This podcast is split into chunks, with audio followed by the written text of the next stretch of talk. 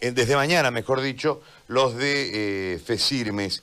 Eh, doctora, gracias por atender nuestra llamada y paso a consultarle precisamente lo que acabamos en este momento nosotros de leer como encabezado de esta entrevista. Van a ingresar un paro escalonado a partir de mañana. Las causas del paro, la razón para llegar a esta medida extrema. Bueno, lamentablemente, Gary, usted ha venido diciendo todos los días el estado en el que se encuentra nuestro sistema de salud, ¿no?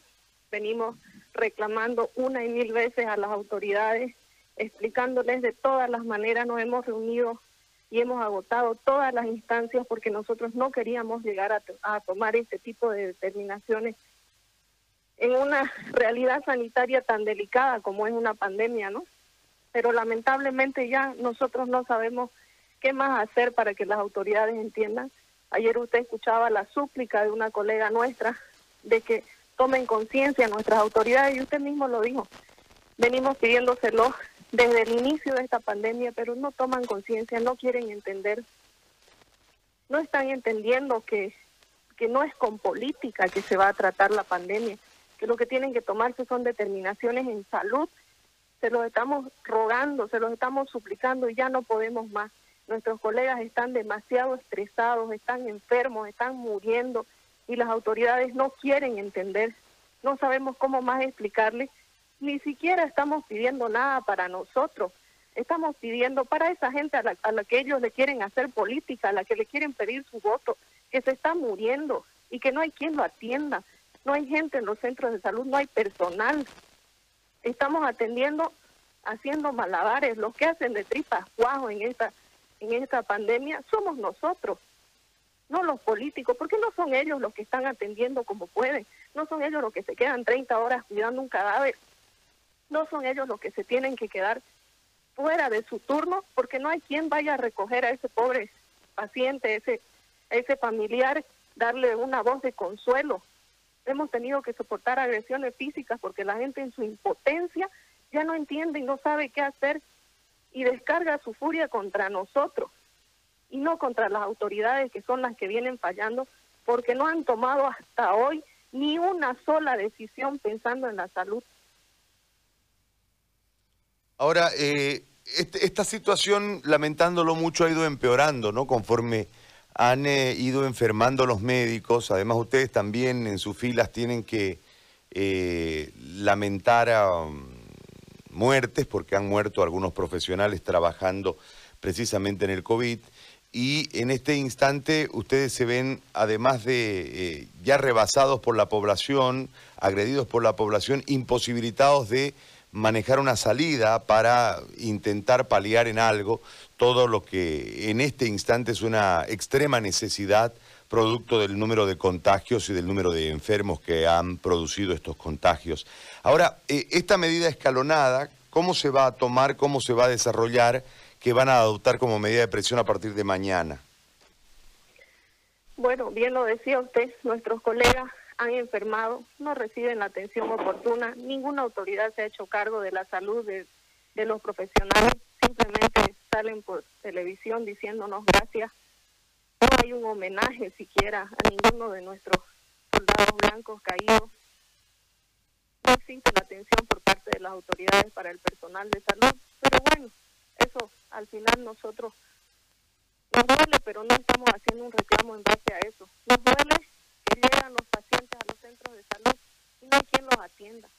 Nos duele que nuestros centros están atendiendo seis horas con un médico, con una enfermera, hay días que no hay ni el médico, solo está la enfermera ofreciendo vacunas en un centro de salud.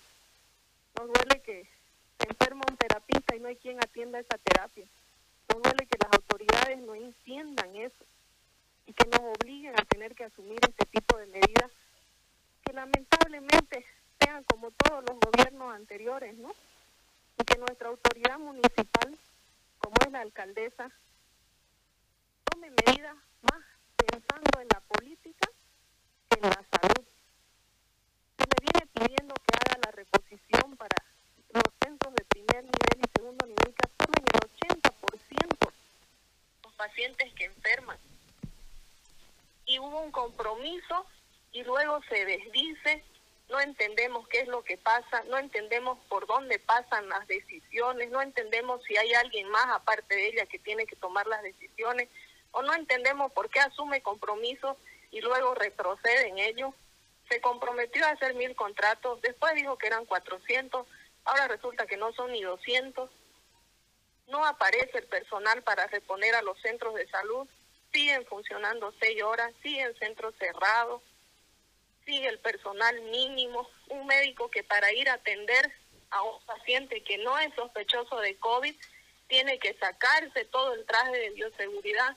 Llega otro sospechoso de, COVID y tiene que ir a ponerse otra vez todo el traje de bioseguridad porque es el único médico que hay en ese centro de salud. Y si ese se enferma mañana, porque seguimos enfermando siguen enfermando nuestros colegas, siguen enfermando las enfermeras, siguen enfermando las bioquímicas, no hay quien tome muestras y no lo quieren entender. Lamentablemente se comprometen y luego retroceden porque parece que hay otras decisiones que les van a brindar mayor rédito político. Entonces es lamentable tener que llegar a esta situación. Nosotros hemos venido evitándolo, hemos tenido la mayor predisposición de buscar soluciones técnicas, de brindarles las soluciones, de ofrecerles toda nuestra predisposición para que se pudieran viabilizar soluciones, para que funcione el sistema de salud.